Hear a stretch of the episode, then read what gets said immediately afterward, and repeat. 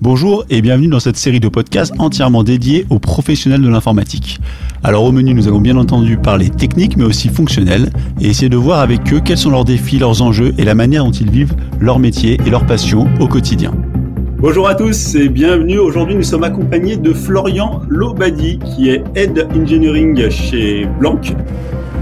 When I decided to hack you, whoever's in control of the exit nodes is also in control of the traffic, which makes me Blanc, pour ceux qui ne la connaissent pas, mais je laisserai évidemment Florian la présenter, c'est une nouvelle banque euh, qui a la particularité d'avoir construit l'intégralité de son SI en serverless. Et c'est le sujet qui va nous occuper ce jour, c'est de savoir un petit peu plus comment, comment fonctionne le serverless, comment ça a été mis en place chez Blanc et participer euh, un petit peu à cette aventure. Florian, bienvenue. Merci, bonjour.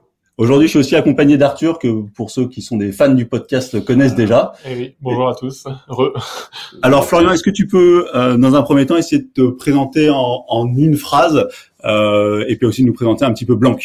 Alors, euh, donc moi je suis ingénieur, j'ai fait l'école centrale de Lyon. Ça fait dix ans que je travaille dans l'IT. J'ai d'abord bossé dans le secteur de la banque d'investissement, en grand groupe, à Paris et New York, puis en start-up.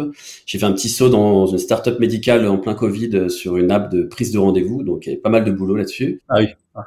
Euh, ouais, c'était c'était assez chargé et, et, donc je suis arrivé euh, début 2021 là chez Blanc. D'accord. Euh... Avant de commencer un petit peu en détail sur, sur Blanc, est-ce que tu peux, alors je l'ai oublié la, la, question que je pose toujours, me, me parler de ton premier projet informatique Est-ce que tu t'en souviens encore? Alors ouais, ça remonte en école d'ingénieur. C'était euh, pour une entreprise qui travaille dans le médical, euh, donc qui faisait un bracelet euh, pour détecter la chute des personnes âgées en, dans un milieu médicalisé. Et donc on avait des informations euh, provenant d'un gyroscope et d'un accéléromètre. On a mis au point un petit moteur de calcul en C++ pour déclencher une alarme quand il y avait une chute. D'accord. Ça remonte à ça remonte à un moment quand même, mais. Alors, le C++, ça reste d'actualité. On a oui, oui, ça, oui. parlé statistiques il y a pas longtemps. Ça reste un langage pas du tout périmé. Clairement. Par contre, c'était pas la même façon de déployer à l'époque aujourd'hui. non, non, clairement. Euh, et du coup, donc euh, maintenant, tu es chez Blanc. Donc, ça fait combien de temps que tu es chez Blanc et que fait Blanc? Alors, je suis arrivé en début 2021. Et donc, Blanc, c'est euh, le compro qui simplifie le quotidien des indépendants. Donc, c'est-à-dire qu'un indépendant, chez nous, il peut venir trouver euh, un compte, des moyens de paiement, et un ensemble de services pour faciliter toutes les tâches administratives. L'idée, c'est vraiment que les, entre, les indépendants, les entrepreneurs soient focus sur leur cœur de métier et libérés de cette charge mentale qui est l'administration. Donc en gros, il ouvre un compte en 5 minutes chez nous, il peut faire euh, ses devis, ses factures, déclarer son URSAF, qui soit dit en passage, et on est les seuls à proposer ce, cette fonctionnalité sur le marché. Euh, il trouve des, des, des conseils, un, un, service client 7 jours sur 7, des assurances, enfin voilà, tout ce qu'il faut pour gérer son, son entreprise. Quoi. Donc on peut considérer que c'est un peu une néobanque, mais orientée euh, pour les indépendants. Euh, alors ouais, le, le terme néobanque, on n'a pas vraiment le droit de s'appeler néobanque d'un point de vue réglementaire, mais ouais, l'idée, l'idée, c'est, l'idée, c'est vraiment, euh, c'est de se voir comme ça. Enfin, vous pouvez, on peut comprendre comme ça. Ok. Et du coup, date de lancement du produit? Alors, elle a été lancée en février dernier, euh, donc il y a un peu plus d'un an, et, et, voilà, et et le développement avant ça, peut-être qu'on va en reparler après, mais en tout cas, ça a pris un an pour pour sortir le, le projet, quoi. Donc, et donc sortir.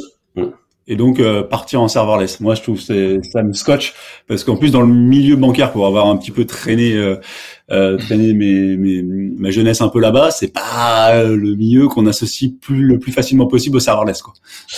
Bah c'est c'est vrai que c'est un choix euh, assez audacieux. On va en parler euh, pas mal après, mais euh, mais ouais, ça a été un, ça, ça s'est fait assez naturellement finalement parce que ça répond à vraiment beaucoup de critères d'un point de vue technique.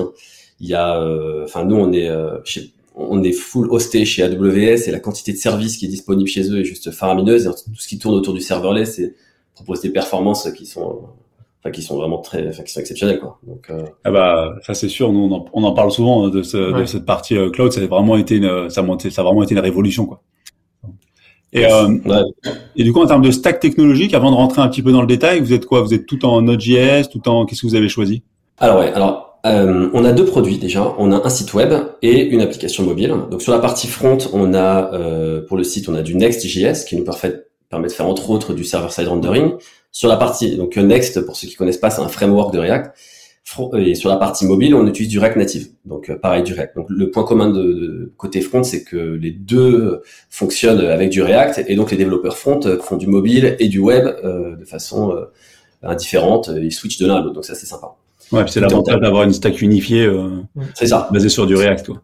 C'est ça, exactement. Et tout est en TypeScript. Et parlons du back, euh, tout est également en TypeScript, ce qui fait que front et back, les développeurs, en fait, tout le monde parle la même langue dans la boîte. Et ça, c'est et ça, c'est cool parce qu'en fait, les développeurs back, ils peuvent aller lire du code front et vice versa, et tout le monde se comprend et on peut se, on peut se passer des tips euh, sur le langage, etc. Et ça, ça fonctionne très bien. Quoi. Et sur la partie back, donc, on est sur du full Node.js euh, en microservices, le tout hosté avec les services serverless sur AWS. Quoi. Et, vous avez mis un, framework au-dessus de Node ou vous êtes euh, directement en Node natif, si je puis dire? Ouais, on est en Node directement. Après, nous, on, a en interne euh, pas mal de, de, règles sur la partie architecture, euh, comment les calls sont passés, enfin comment sont construits les chaque service, etc., pour que tout soit unifié et que les développeurs puissent travailler indifféremment sur les services tout en comprenant comment ça fonctionne. Mais ouais, sinon en soi, on utilise voilà sur, sur, la partie AWS, on utilise notamment tout ce qui est lambda, enfin pour la partie Node. Ouais. Et, et, donc voilà, donc ça nous force aussi à faire avoir ce découpage. Euh, on a des stacks qui sont déployés dans, sur AWS, etc. Donc on va pouvoir en discuter, je pense. Euh, et, et côté, euh, pour finir la stack, côté base de données, vous êtes resté sur une base de données type RDS d'AWS. Vous avez des contraintes particulières? Non, alors effectivement, c'est une, une, bonne question. Sur la partie base de données, on a fait le choix de DynamoDB. Euh, donc c'est pas du SQL, c'est pas du NoSQL, ça se rapprocherait de, de Cassandra si on devait si on devait le comparer à quelque chose que les gens connaissent. Euh, DynamoDB, non, c'est le c'est un outil, un nouveau serverless. Mhm. Euh, c'est une techno qui est propriétaire d'AWS pour le coup. Euh, et en fait, l'intérêt de surtout de DynamoDB, c'est que ça garantit des performances qui sont euh, exceptionnelles, quelle que soit la taille de la DB. Quoi. En fait, on peut faire euh, vraiment, euh, on peut vraiment avoir une, une, table mais gargantuesque avec des temps constants en termes de requêtage euh, sur la sur la base. Quoi. D'accord. Et, et, et, pour le coup, alors c'est vrai que dans le domaine bancaire, on a tendance à penser qu'il faut être hyper normé avec des champs bien structurés et compagnie. Le produit euh, DynamoDB peut faire ça? Ou, euh... alors, moi, je jamais utilisé dans cet usage-là. On l'a toujours utilisé pour sa capacité de performance, mais pas tellement pour la structuration de la donnée. Ouais, effectivement, euh, DynamoDB, c'est euh, c'est entre guillemets, c'est schema-less. Donc, le, le, la base en elle-même va pas mettre de contraintes sur ce qu'on y insère. Mais euh, en vrai, personne euh, qui veut avoir un projet euh, ambitieux et qui tienne la route sur long terme n'a pas de schéma. Quoi. Donc, donc nous, on a les schémas, c'est juste qu'ils sont, ils sont déportés côté applicatif. Quoi. Mais, là, mais Dynamo en soi, elle va pas dire ah bah non ici à tel endroit j'attends tel champ, tel format, etc. Donc ça va pas rentrer. Ouais, ça, ça, ça c'est intéressant pour nos auditeurs parce que c'est un pattern euh, alors je sais pas si on peut appeler ça un pattern, mais de plus en plus de clients et, et un courant de l'informatique là-dessus qui considèrent que effectivement mettre des contraintes sur la base de données. Alors vous avez déjà un framework qui est censé le faire au-dessus, vous avez en tout cas un cadre de développement. Euh, c'est souvent mm. redondant et effectivement, je trouve que c'est intéressant d'avoir des le retour de vrais clients qui même dans le domaine bancaire a priori ont on fait l'abstraction de, de, se dire bah tant pis on se mm. passe des, des, contraintes sur la base de données et on fait confiance au framework. Ouais, exactement. Et alors sur DynamoDB, ça va même encore plus loin parce qu'il y a tout un les, les, enfin, les, les, architectes chez AWS, ils, prônent le, ce qu'on appelle le single design table ou single table design, je sais plus en quel ordre, mais l'idée c'est vraiment d'avoir euh, sur un service une table et euh, on peut construire la table de telle façon qu'on ait une seule table pour contenir vraiment une, une grosse quantité d'objets. Et euh, donc après il y a un système, il y a tout un système d'indexage qui est vraiment très différent de ce qu'on peut retrouver sur du SQL ou sur du NoSQL, qui est propre à DynamoDB. À partir du moment où on, on, se, on utilise bien euh, la primary key, et on construit bien cette table, eh ben, on peut faire des choses assez exceptionnelles. La, la, la seule chose qui est vraiment différente, l'une des choses qui est vraiment différente, c'est la façon dont on va construire la table. En DynamoDB, il faut se demander comment on va accéder à la table pour savoir comment on va la construire. Alors que c'est pas le cas en, en SQL hein, ou en NoSQL. Vraiment là, c'est le, le, le, le, schéma mental à voir, c'est comment est-ce que je vais requêter ma donnée et à ce moment-là, on peut construire une table qui va être vraiment très performant. Ouais, c'est ça, c'est la lecture, c'est le read qui est plus important que le write dans le dans la dans la manière de penser la table. Exactement, parce qu'on a beaucoup plus de lecture que d'écriture. Ouais, bah en, en vrai, c'est ce pattern on a plus de lecture que d'écriture, c'est malheureusement dans 90% des cas. Et en fait, les tables sont souvent pensées pour l'écriture. Effectivement, c'est intéressant. On fait un petit saut en arrière. Euh, pourquoi le choix du serverless, surtout quand on est une un organisme un peu de néobanque, comme, comme on a pu le voir. Pourquoi Comment c'est venu euh, Qui c'est qui a l'initiative de cette idée? Ouais, je, je vais juste repréciser un truc sur le terme serverless parce que euh, serverless c'est effectivement un, un paradigme, le, ce, dont on parle, mais c'est aussi le nom d'un framework euh, dans le serverless en fait. Et nous chez Blanc, on utilise le framework serverless pour faire du serverless. Ah. Donc quand je parle du framework serverless, ouais, je me suis beaucoup renseigné euh, sur serverless là, c'est vraiment, enfin, plus plus j'en apprends, mieux c'est, je trouve. Okay. Un peu, pour moi, c'était un peu le problème du serverless en général, c'est que c'était dur à déployer, à tester et à faire toute toute la partie CI/CD. Mais serverless, le framework en l'occurrence, résout tous ces problèmes et c'est vraiment c'est vraiment très très bien du coup. Exactement. Alors, du coup, le, le, framework serverless, on, on, aurait pu utiliser euh, du Terraform, du CDK, du SAM, enfin d'autres d'autres frameworks qui permettent de faire euh, la même chose, si je puis dire. Mais donc là, ce, qui nous intéresse, donc du coup, dans cette question, pourquoi je suis audacieux du serverless, c'est vraiment le serverless paradigme. Quoi. Et nous, ce qui nous intéressait, c'est principalement les quatre critères qui caractérisent le serverless, à savoir bah, comme son nom entre guillemets l'indique, c'est pas qu'il n'y a pas de serveur, mais c'est qu'on n'a pas les soucis euh, de, du management du serveur. Mm. On n'a pas de, de, mémoire allouée, on n'a pas de CPU à gérer, on n'a pas ce genre de, de considération euh, euh, au niveau euh, de la machine physique. On n'a pas ces soucis-là. Le deuxième critère, c'est tout ce qui est sur la partie scalabilité. Donc le truc, si demain on a soudainement un pic de charge, et bah en fait les lambda, API Gateway, DynamoDB, tout ça, ça peut encaisser ça les yeux fermés. Mm. Euh, donc ça scale automatiquement. Alors, la scalabilité est implicite. Quand on prend un serverless, on n'est pas censé s'occuper de la scalabilité. Exactement, c'est by design. Euh, on sait qu'on est couvert sur ce truc-là. Ensuite, on a le, bah pareil, le, le, fait que ce soit euh, hautement disponible. Euh, nous, nos, tous, nos, tous nos outils, en fait, ils sont redondés dans différentes zones de disponibilité, ce qu'on appelle Shadowverse. Et derrière, on peut aussi le redonder sur différentes régions. Si on se dit que demain il y a une région qui tombe, et ben on pourrait très bien redéployer tout ça euh, ultra rapidement dans une autre région et le et les bases de données sont backupées nativement, elles sont chiffrées, etc. Donc il y a vraiment on a, tout un tas de features qui viennent avec ces fonctionnalités serverless euh, by design. Et le dernier point, c'est euh, sur le fait que on paye pas si on n'utilise pas la ressource. Euh, une lambda, euh, si elle n'est pas contactée, si on n'a pas de trafic, et eh ben en fait elle existe, euh, elle existe juste pas quoi. Il y a pas euh, et donc on paye pas. On paye pas de pour une machine, ce qui serait le cas si on faisait tourner tout ça sur des EC2 dans un cluster Kubernetes, dans un dans un ECS, dans un EKS, enfin tous ces services là dans lesquels vivent des des instances de containers en fait, le container euh, qui est du trafic ou pas, et eh ben, il est là et il y a son CPU qui, qui, qui, est, Tourne. qui est là, sa mémoire, et donc faut payer pour ça. Quoi. Et, et du coup, est-ce que vous avez poussé l'exercice euh, Parce que l'avant gros avantage du serverless que moi j'explique aux clients, c'est qu'ils peuvent même calculer le coût du SI presque par client.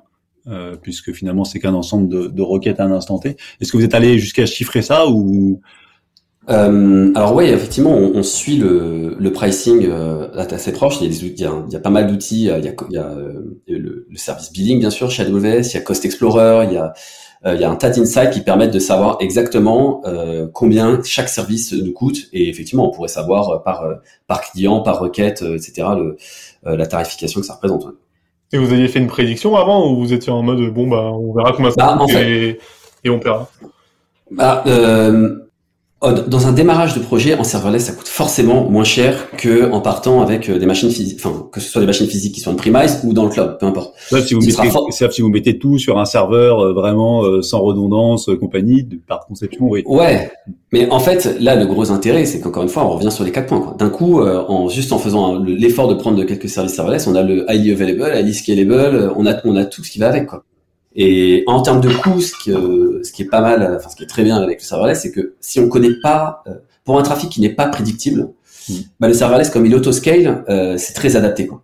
Par contre, si le trafic est prédictible, ben ça, ça peut devenir un, une vraie considération euh, en fonction des use cases, mais de se dire, ben, en fait, euh, peut-être qu'il peut-être qu'il me faut un autre schéma que du serverless. Quoi. Mm. Parce que derrière, mettre un EC2 dans un autoscaling group, on peut les, on peut le prévoir, on peut faire un tas de choses aussi sur au niveau EC2, au niveau d'un cluster Kubernetes pour euh, ouais, ouais, du Fargate tout ce qu'on veut, on peut faire plein de choses. Ouais, pour anticiper une charge. Si on se dit ah, bah, c'est Black Friday, mince, il va y avoir du monde, euh, et ben il y a, y a, aussi beaucoup de choses qui vont qui permettent d'anticiper cette charge avec des sur des EC2 et alors EC2 voilà. pour ceux qui ne le savent pas, c'est le c'est l'unité de calcul chez euh, chez euh, chez euh, AWS, il faut, il faut, faut le comprendre comme étant euh, de la ressource physique de calcul type VM, type ce que vous voulez quoi. Mais c'est plus bas dans la couche d'abstraction qu'on peut avoir. C'est ça, exactement. Ouais, c'est un service assez euh, assez vieux chez euh, chez AWS, mais effectivement, donc avec euh, après sur un EC2, on peut faire on peut faire tourner un tas de choses. Un, euh, et donc ouais, c'est c'est ça. En fonction des use cases, en fait, le serverless peut être plus ou moins pertinent. En l'occurrence, dans notre cas, ça l'était fortement. Quoi. Et, euh, et du coup, alors, donc vous êtes parti euh, là-dessus pour ces pour ces raisons-là, euh, si, si je comprends bien. Et comment ça mhm. s'est passé? C'est-à-dire que est-ce que vous avez pris vous avez pris une décision, vous avez fait une grande réunion d'architecture, vous dites on part en serverless et tout doit être conçu comme ça. Et maintenant, les gars, vous avez trois ans devant vous, deux ans, un an pour construire l'intégralité des, des services sur cette technologie. Comment ça comment ça a fonctionné? Parce qu'il y, y a, si vous êtes parti il y a deux trois ans derrière, c'était encore aujourd'hui c'est un peu moins le cas, mais c'était encore un choix euh, encore plus audacieux. Encore plus audacieux, voilà, c'est ce que j'allais dire. Alors après, il y avait euh, donc il y avait euh, enfin le, le, fait que ce soit euh, AWS, on, on parie quand même sur un cheval, on sait qu'ils sont pionniers. Enfin, euh, les S3, les lambda, tout ça, ça a pas, ça, c'est beaucoup plus ancestral. Quoi. On sait qu'on est sur un pionnier, on sait qu'on est sur euh, disons qu'ils ont une liste de services qui est assez incroyable. Et puis aussi, surtout, quand on a démarré le projet, on avait déjà euh, les des compétences en interne sur AWS. Donc c'est aussi euh, euh, par opportunité au, démarrage, mais le fait que ce soit sur un service pionnier, bah, ça nous donnait, enfin, ça, nous donnait confiance dans le fait que dans le temps, ça allait, ça allait marcher, quoi. Et en plus, AWS, moi, je, je, parle sous ton contrôle, Arthur, toi, tu, tu t'aimes bien, mais ils ont pas tendance à abandonner trop les produits. Euh, non. Et souvent, le, par exemple, chez nos amis Google, euh, est un problème de fond chez moi, c'est qu'ils abandonnent leurs produits du jour au lendemain et, et mm. voilà. Il y a la petite phrase qui dit souvent euh, que chez AWS, euh, ils sortent beaucoup de services chaque année, dont pas mal qui servent à rien, et puis euh, Google et Azure, ils vont les recopier. C'est la petite, c'est la petite joke. et du coup, alors, vous avez démarré il y a combien de temps concrètement Alors, alors tu l'as dit. Ouais, c'était en début 2020 et donc en un an, euh, on a construit, euh, on a livré une banque. Quoi. Donc c'est assez, c'est assez dingue de parce que je sais pas si vous voyez une banque, mais euh, quand on, dit, on, a une bonne idée. Ouais. si on se dit, si je vous dis vous devez construire une banque, il y a un peu un côté, hein, ça, je, je démarre par où quoi. Ouais. Et donc en fait en un an, il a fallu cocher, bah, donc de, de, l'autre côté, il y avait toute la partie technique, mais il y avait aussi tout un tas d'aspects réglementaires, etc., comprendre le, le métier, le, oui, de, de l'utilisateur. Il y a quand même un certain nombre de trucs ouais, passer, quoi. Il y, a, il y a beaucoup, beaucoup de choses. Et donc, en, en un an, et c'est, effectivement, c'est quelque chose qui, euh, euh, en démarrant avec du serverless, en fait, on retarde aussi euh, certaines choses qui sont liées à, enfin, beaucoup de choses qui sont liées à l'infrastructure. Le recrutement d'un DevOps, la gestion des machines, tout ça. Et du coup, on est vraiment focus pendant toute cette phase de construction initiale euh, sur le, sur le métier. Sur le, ouais, sur le métier, quoi. Et c'est là où il y a de la vraie valeur et c'est là où, où, vraiment on peut, on peut combler, euh, enfin, on peut, on peut faire ce qu'on veut, quoi. Sachant quand même, alors je sais pas si tu partageras ce compta, mais c'est pas parce qu'on fait du serverless qu'on a plus besoin de DevOps, qu'on a plus besoin de CI/CD, qu'on a plus besoin de toutes ces compétences qui tournent autour de ça. C'est juste qu'on en a besoin un peu plus tard et différemment. Exactement. C'est, c'est, ça, c'est, c'est exactement ça. Euh, et le, le, besoin se fait sentir euh, plus tard. Et, et, en fait, dans le cas d'un, dans le cas d'une startup, et eh ben, les ressources, euh, les ressources coûtent cher et autant et on est content au début de pouvoir allouer les ressources complètement au cœur du métier plutôt qu'à des choses qui sont qui n'y sont pas qui ne sont pas liées quoi. Mais ouais, je suis 100% d'accord. Euh, à un moment ou à un autre, euh, il y a y a, y a un besoin comme tu disais que ce soit pour la CI, pour la sécu, du monitoring, toutes les problématiques SRE, tout ça, on, euh, avoir quelqu'un qui bosse dessus euh, en continu, c'est nécessaire. Ouais, puis alors moi, je, je sais pas si tu partages ce constat, mais ce que j'explique beaucoup aux clients quand je leur parle de serverless, c'est que euh, eux, ils voient ça comme une révolution et ça va tout remplacer, mais il faut pas le voir comme ça. Il faut le voir comme l'évolution logique de quelque chose. Mais c'est pas parce qu'on est, on a monté d'une couche d'abstraction que toutes les couches en dessous n'existent pas et qu'il faut, il faut dire, on les balaye. Elles existent. Il faut les prendre en compte différemment, mais elles existent quand même. Quoi. Comme tu dis, serverless, ça veut pas dire sans serveur. Il y aura toujours un serveur qui tourne quelque part, même s'il n'est pas chez nous, et il faudra, faudra le prendre, faut toujours le prendre en compte. Quoi.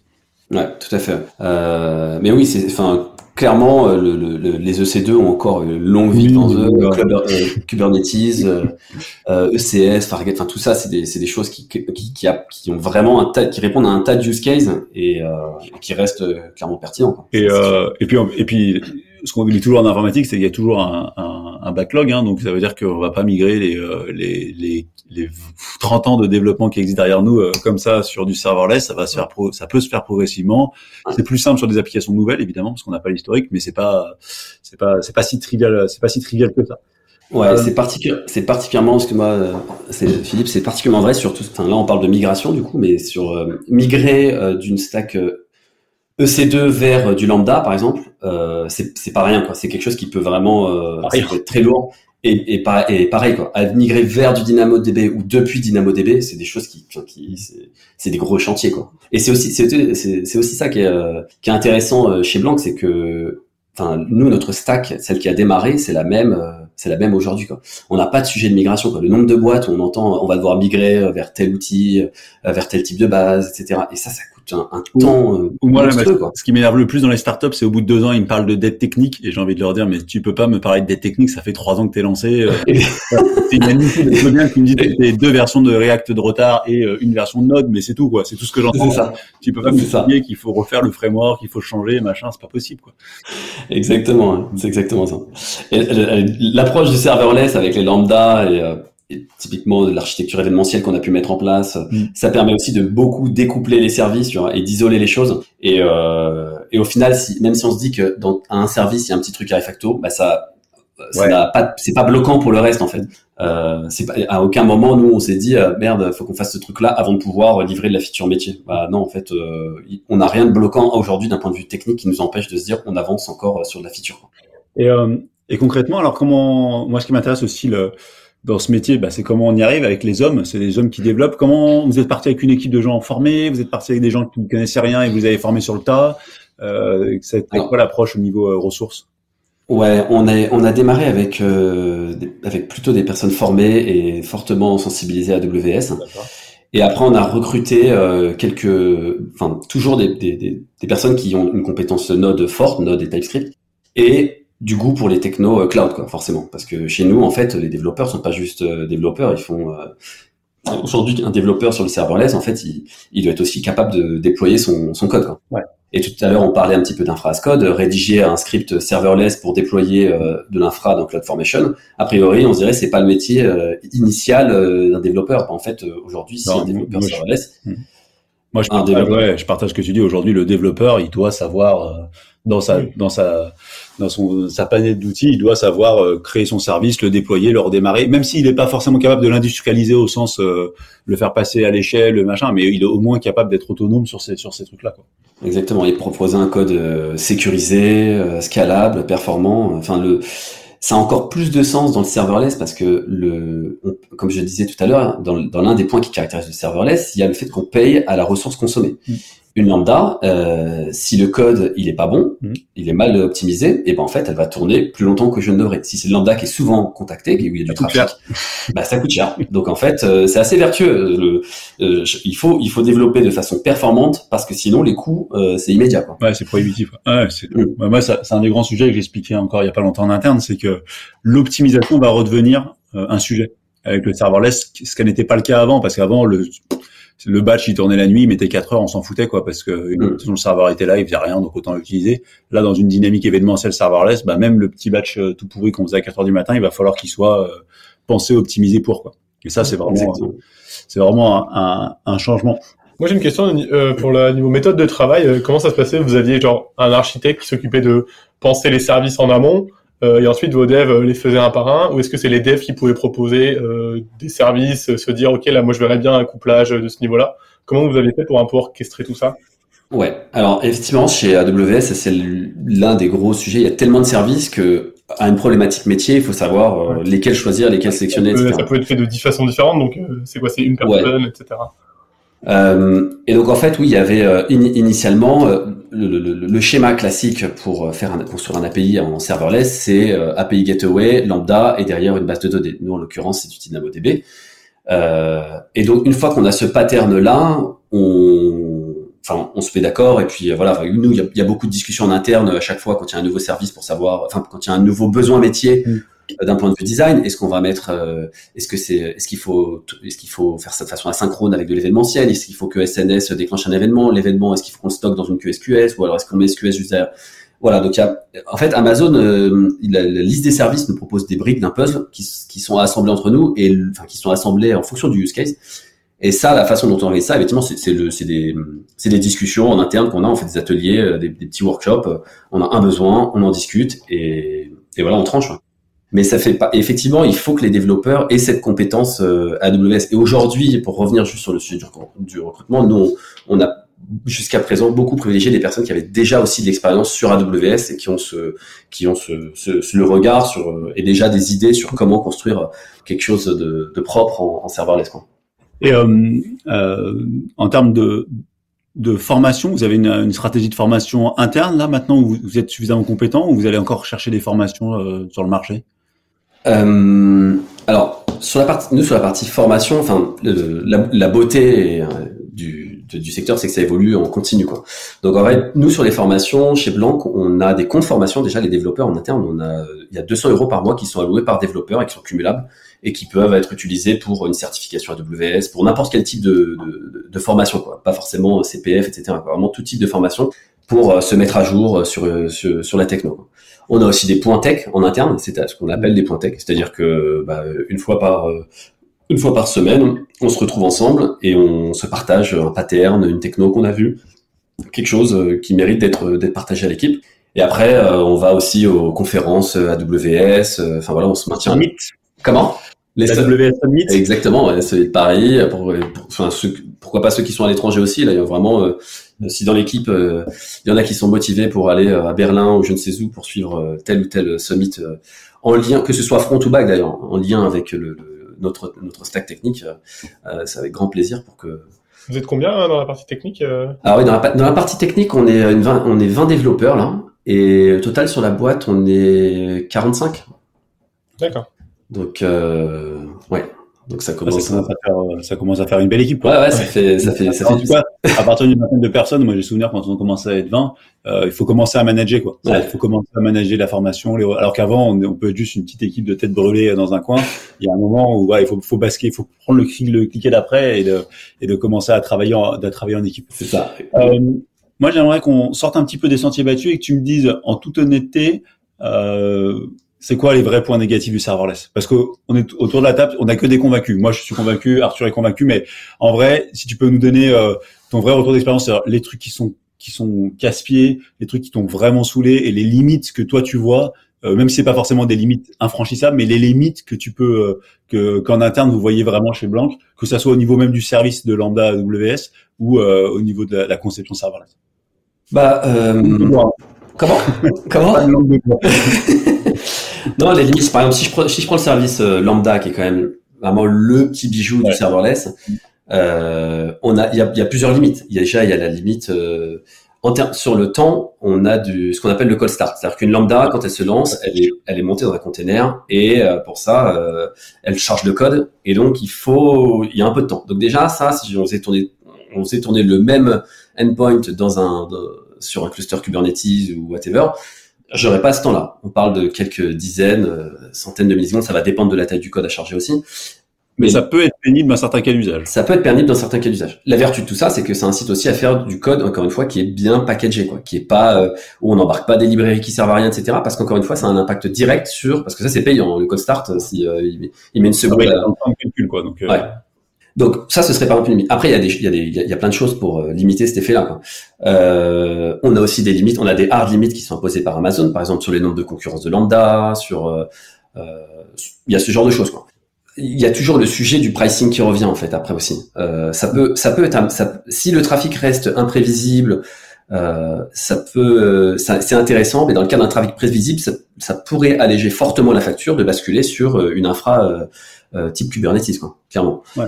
Donc, euh, il y a quand même ce sujet de facturation. On peut pas, on peut pas le demander. Ouais, surtout, euh, euh, surtout en, en, milieu startup où les budgets, on, on prête quand même de l'attention au budget, etc. Donc, il faut, euh, c'est un, un, sujet. Alors nous, on, est, on surveille pas ça comme le, le, le, lait sur le feu, mais c'est un sujet sur lequel on, on veut quand même. Vigilant. Ouais, on est vigilant. On veut maîtriser nos coûts. Après, il faut sur du serverless, les coûts sont, restent quand même. Quand ils restent, quand ils sont maîtrisés, ils peuvent être, euh, ils peuvent être faibles. Et le coût qu'on peut passer à vouloir les réduire, ça peut finalement coûter plus cher que le temps qu'on a passé pour réduire. Bah, Donc on peut travailler d'ingénieur, ça coûte cher. C'est ça. Il faut être certain que ça, ça fasse gagner les coûts. Exactement. Et moi, j'avais une question. Euh, Est-ce que euh, chez Blanc, vous avez besoin de vous interconnecter avec d'autres organismes je sais pas, d'autres banques, d'autres, euh, je sais pas, d'autres organismes publics? Et est-ce que euh, le fait d'être dans un cloud public tel que vous l'êtes, ça a posé des problèmes? Est-ce que ça, ça a rendu des choses difficiles? Est-ce que vous avez dû créer des VPN, des choses de connexion un peu particulières? Parce qu'aujourd'hui tout n'est pas API, loin de là. Il y a plein de sociétés qui fonctionnent par échange de fichiers. Mhm. Euh, est-ce que ça c'est pas une limite Est-ce que ça, pas, ça vous a pas posé des problèmes avec une architecture qui est full serverless? Alors, euh... je sais pas si tu vois ce que je veux ouais, dire. Ouais, je vois, je vois. Je vais, je vais, je vais te donner ma réponse. Tu me dis si c'est réponse. euh, oui, on est interconnecté avec euh, beaucoup de partenaires, avec beaucoup de sociétés qui vont faire des choses pour. Enfin, on, on, a en un an construire une banque, on est forcé de réutiliser des choses. Voilà. Je sais pas, par exemple, on va refaire, nous, on, on va faire de la reconnaissance d'image pour reconnaître une facture, ce genre de choses. Bah tout ça, euh, nous on va pas commencer à implémenter un modèle de machine learning pour euh, analyser un ticket de caisse. Quoi. Donc on passe par un service. Donc ouais, on, va utiliser pour l'URSSAF, on va contacter l'URSSAF pour euh, la partie bancaire, on utilise un core banking system pour. Donc on a plusieurs choses comme ça. Et effectivement après, il faut sécuriser tout ce beau monde. On est chez AWS, il y a un outil qui s'appelle VPC, Virtual Private Cloud, donc il y a un petit cloud privé dans lequel on va avoir une partie exposée publiquement qu'on va pouvoir contacter, une partie exposée une partie privée qui n'est pas euh, directement, euh, qui n'est pas contactable de, de l'extérieur, qui n'a pas d'IP public. Et donc tout ça, il faut effectivement euh, le gérer avec nos petites mains. Effectivement, là, on déborde du cadre un peu serverless où tout est complètement clé en main. Sur ce genre de problématique, il faut un peu mettre les mains dans le cambouis, se poser des questions sur le réseau, comment comment le sécuriser, etc. Et, et sur la partie, tu vois, tu me parlais de dépôt de fichiers l'un des avantages de, de, des lambda, encore une fois, c'est que les lambda, elles sont ultra intégrées avec les autres services AWS. C'est-à-dire que quelqu'un dépose un fichier dans un S3, je peux déclencher derrière une lambda. On met une insertion dans une base DynamoDB, je peux déclencher une lambda. J'ai un, flux de streaming d'événements qui arrive dans Kinesis, je peux déclencher une lambda derrière. J'ai du SQS, je peux abonner ma lambda. Enfin, donc voilà, il y a vraiment euh, les lambda, elles sont un peu, euh, il y a tout qui gravite autour et finalement sur de l'événementiel, que ce soit euh, du dépôt de fichiers, un traitement d'image qui va prendre du temps, etc. Et ben en fait derrière, euh, une lambda peut être euh, appelée euh, de façon intégrée nativement quoi, by design chez AWS quoi. Tu vois ce que je veux dire? Ah bah clairement. Donc tous les systèmes que tu as que tu as cités là pour ceux qui les connaissent pas, c'est tous les systèmes de queue, de messages, de topics, ça. de notifications entre services et ça c'est vrai que dans AWS vous pouvez abonner votre lambda à tout un tas d'événements et quasiment tous les services d'AWS proposent des événements sur lesquels écouter. C'est ça, exactement. SNS, donc c'est le service de, donc ça s'appelle notification, mais en vrai c'est pas seulement pour des notifications au sens euh, notification mobile, c'est aussi pour envoyer des événements. Après il y a EventBridge par exemple qui permet de faire de, du système de queue d'événements, enfin d'EventBus. Euh, il y a SQS pour faire des files d'attente, etc. Tout ça sont des choses et, et tout est intégré euh, avec les lambda. Quoi. Et est-ce que du coup en termes de sécurité, euh, vous, êtes comment vous fonctionnez? Alors moi j'ai plein de clients qui passent des audits parce que sur AWS c'est pas si simple de tout sécuriser. Là vous avez fait pareil, vous avez aimé l'approche, on prend un audit externe, vous avez essayé d'intégrer la compétence en interne? Ouais, alors on a fait les, on fait les deux en fait. On a, on travaille avec euh, des une, une, boîte partenaire d'AWS qui est expert euh, sur la techno AWS. Et euh, qui est venu nous faire un, ce qu'on appelle une well architected review. On, on prend euh, toute notre notre archi et puis enfin c'est un formulaire qui est créé par par AWS il y a une, je sais plus, il y a peut-être une centaine de questions, et puis on, on, y répond en fonction de ça. Euh, on va avoir des axes d'amélioration, et, on, et après, bah, du coup, on dépile tout ça avec. Nous, on a fait ça avec un cabinet partenaire, et, euh, et ça se passe très bien en mode accompagnement. Donc, ça fait office de, ça prend un peu l'état de lieu, et puis derrière, on mène toutes les actions à faire, que ce soit d'un point de vue performance, opti, etc. Et sur la partie sécu, il y a des outils qui, dans AWS, nativement, il y a plus, il y a Guard Duty, Security Hub, enfin il y a un tas de choses et de et de d'outils qui permettent de monitorer d'un point de vue sécu euh, l'infra. Euh, moi, j'aurais d'autres questions, mais alors je vais la poser. Euh, je, vais, je vais te la poser parce que j'essaie de convaincre des clients euh, là-dessus et, et d'avoir des réponses euh, différentes. Ça peut toujours me donner des arguments. Euh, est-ce que construire un SI complètement en serverless, ça devient pas complètement, enfin, en serverless et en microservice, ça devient pas le bazar au bout d'un certain temps et on s'y retrouve plus? Euh... cette remarque de dire oui, tu vas découper le SI en plein de microservices, c'est super, mais après ils vont évoluer différemment et on va plus s'y retrouver, il y aura des échanges partout, j'aurais du mal à comprendre les choses. Bah, euh, je pense que ça dépend peut-être du stade de, de, développement de la boîte, quoi. Si c'est, enfin, si, et des moyens et des moyens de la boîte, parce qu'effectivement, dès qu'on commence à parler de microservices, ça veut dire qu'il y a une infra tout de suite qui est plus compliquée que s'il y avait, mm. s'il y avait euh, des services, etc. Enfin, s'il y avait, s'il y avait euh, qu'un seul monolithe. Quoi. Mais en vrai, euh, ça dépend comment c'est fait. Et enfin, moi, vraiment, le conseil que j'aurais pour une boîte qui démarre, c'est de démarrer avec euh, quelqu'un qui de senior en fait. Mais prendre un senior parce que le coût que ça peut représenter derrière euh, de devoir faire enfin d'une mauvaise décision euh, initiale ça peut être phénoménal. Et non je enfin suis pas d'accord pour dire que ça va être le, bazar en fait avec le serverless avec les lambda avec le découpage en stack technique que, AWS propose c'est euh, c'est plutôt vertueux en fait je trouve moi cette façon cette approche quoi de, de, ça force à vraiment avoir des fonctions qui font euh, du single responsibility peu de couplage donc euh, et du coup vous avez vous êtes mis des standards de dev en interne c'est-à-dire que tous les microservices doivent être sur la même stack technologique et la même version euh, parce que le problème, c'est qu'on le connaît. Moi, je l'ai déjà vu plein de fois. C'est que le problème du serverless, enfin, l'une des possibilités du serverless, c'est de faire euh, plein de microservices dans des technos différentes et puis de tout faire héberger par des lambda. Mais en fait, les gens qui font ça très rapidement, c'est compliqué parce que euh, même si c'est interopérable, ben, c'est plus dur. De, les développeurs, ils dépassent pas de l'un à l'autre. Est-ce que vous vous êtes donné des règles en interne, des, des best practices de code? Comment ça fonctionne? Ouais.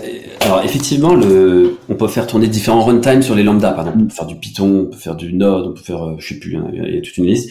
Chez nous, euh, c'est full Node. Clairement, on en, on en changera pas. Et sur la partie euh, construction des services, la enfin, on, on a, on a, on a on a, les, on a les fonctions, on a les lambda, donc les handlers, ce qu'on appelle, d'un point de vue code. Mais derrière, elles dépendent de packages qui, eux, sont communs à tout le monde. Quoi. Donc en fait, euh, on, a on a beaucoup de choses qui vont être mises dans, dans, le code, qui vont être mises en commun, qui sont communes aux différents services. Quoi. Et, et donc voilà. Par ce biais-là, que vous harmonisez un peu le SI euh, par la mise en commun de librairies ou de packages qui font, qui font les choses communes. Quoi. Exactement, exactement. Euh, je vois que le temps, le temps file et euh, on va pas malheureusement s'éterniser, même si on pourrait en parler pendant des heures. Mm. Moi, j'aurais deux questions. Euh, la première, c'est tout ce qui tourne autour du Green IT. Alors, on en entend beaucoup parler. Est-ce que le serverless, ça peut être une réponse? Est-ce que tu le vois comme une réponse ou comme quelque chose qui peut aider au Green IT Bah ouais, on en a un petit peu parlé. Moi, je pense qu'on peut pas vraiment faire.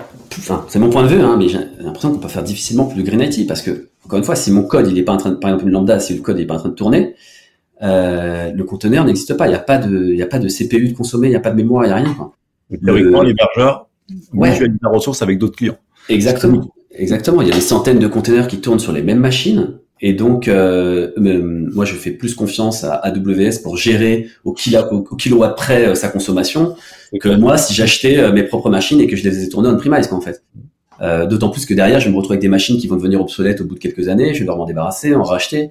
Donc en fait, euh, c'est aussi, c'est un, un, peu un cercle vertueux. Quoi. On va faire du code performant parce que derrière il va tourner plus vite, donc il va. Parce qu'on est facturé et que du coup on a l'incentive de, de, de, se motiver à faire mieux. Exactement. Et, et en plus, euh, les machines tournent moins euh, chez les machines tournent moins, donc c'est c'est win-win quoi. Bon, c'est top. Est-ce que ça n'a pas été un problème ça d'ailleurs du, fait de se dire que ta lambda elle peut tourner en même temps sur le même container, enfin sur la même machine euh, physique qu'une autre lambda d'une autre boîte de ça se trouve d'un autre pays? Est-ce que ça c'est au niveau bancaire c'est pas un problème? Hum, alors après, il y a des, le, les réseaux sont complètement séparés chez AWS. Quoi. On, on, nous, on travaille sur des, ils allouent des, des, des VPC en fait, des, des clouds privés. Donc, c'est, par exemple, il y a quelques années, il y avait eu une faille au niveau euh, au niveau processeur où il y avait des fuites de mémoire entre les mêmes processeurs, etc. Mm. Est-ce que le fait que vraiment ce soit sur une même machine physique, vous voyez pas ça comme un, souci qui peut être mm, Non, non, non, non, non, non, c'est pas. Enfin, dans la dans la mesure où on a, enfin, on, a. après, il y a, y a des garanties aussi qui sont fournies par AWS à ce niveau-là, etc. Quoi. Donc nous, on, on, sait que nos, nos, systèmes tournent dans leur propre réseau et, et c'est garanti par AWS. Il y avait une faille, ce qui est toujours une possibilité. Je pense qu'AWS irait toujours beaucoup plus vite à l'appliquer, enfin à patcher que que ton équipe infra dans ta petite boîte, quoi. Enfin, sans, sans, sans, dans, ta petite boîte au sens large. Mm. Moi, j'ai une dernière question et puis après on on va, on essayer de conclure. Euh, Est-ce que tu regardes ce qui se fait autour de la compilation native? Aujourd'hui, c'est un sujet euh, qui, qui devient assez d'actualité, c'est-à-dire euh, de compiler du code type Java, type .NET, type PHP, type Ruby, n'importe quoi, vers de la compilation native, parce que ça permet deux choses. Ça permet déjà d'optimiser la performance à l'exécution, mais aussi surtout de gagner le call start. Est-ce que ça, c'est des choses sur lesquelles vous vous avez comment vous avez regardé ou ne serait-ce que d'un œil attentif ou pas? Non, pour euh, pour l'instant, on n'a pas de de souci de performance en vrai. Euh, c'est c'est pas un, enfin alors c'est un, un, problème de riche, hein, mais on n'a pas ce on a on n'a pas ce souci là-dessus. Enfin, du, coup, c'est pas un problème. On n'a pas avec euh, notre archi à l'heure actuelle. Euh, à la ça n'est pas encore un sujet. Ça n'est pas, ça n'est pas encore un sujet. Ok. Peut-être que ça sera jamais, tant mieux si c'est bien codé. Je le souhaite. Euh, on va essayer de conclure. Euh, moi, je pose toujours une question à la fin de, de chacune des interviews parce que euh, je suis encore un, petit garçon qui rêve de l'informatique. Est-ce que tu as encore le, est-ce que as encore un, un, rêve de projet informatique ou un rêve de technologie euh, que tu aimerais voir émerger dans les prochaines années, qui soit pas forcément en lien avec Blanc, hein, de manière générale, un, rêve en informatique? Hum, j'ai pas vraiment un rêve. Il n'y a pas quelque chose qui me fasse. Enfin, la nuit je me fais rêver, mais j'ai un, disons que idéalement pour moi, pour le, projet informatique sur lequel je bosse, c'est avec une stack techno qui me plaît forcément, mais surtout qui me permet de dormir tranquillement. Quoi. Je veux que niveau sécurité, euh, ça, ce soit couvert, niveau scalabilité, ce soit couvert, niveau, enfin tout ce dont on a parlé, que qu'à aucun moment je puisse me, me poser ces problèmes-là et que je sois focus sur les utilisateurs et uniquement les utilisateurs et leurs besoins. Sérénité. La sérénité en informatique. C'est ça, exactement. C'est ça le, projet idéal. Pas, avec le serverless peut-être. Avec le serverless peut-être qu'on va, on va enfin devenir serein en informatique. merci, merci Florian. Est-ce que tu, est-ce que tu as un mot de la fin peut-être? Bah écoutez, euh, je vous invite à pas recruter, non, mais non, je, vous invite à vraiment jeter un œil. S'il y en a qui connaissent pas le serverless, que ce soit chez AWS ou d'autres cloud providers, hein, je sais pas, on a beaucoup parlé d'AWS parce que nous c'est notre c'est notre stack technique, mais je vous invite vraiment. Il faut quand même objectivement le dire, ils sont en avance, euh, même si aujourd'hui sur les Azure Functions et compagnie, bah petit à petit ils rattrapent. Surtout euh, sur le serverless, je trouve. Sur, parce que Azure, je trouve ils sont bons au niveau euh, voilà tout ce qui est euh, comment s'appelle application. ouais, tous les app services et tout ça. Tous les app services ils sont très bons, mais je trouve au niveau serverless, AWS a vraiment. Ils sont devant quoi. Ils sont vraiment mm-hmm. devant. C'est clair. Donc du coup, euh, le mot de la fin, j'ai vraiment envie de dire euh, happy coding et profiter de ces services-là. ça fait plaisir de voir un enthousiasme parce que t'en penses. C'est vrai que là, tu vois pas le serverless comme une source potentielle de problèmes, c'est agréable. Merci Florian et on mettra dans la description euh, les liens vers les différents blancs, le, le, framework serverless dont on a parlé et puis les différents liens qui nous viendraient à l'esprit ici là.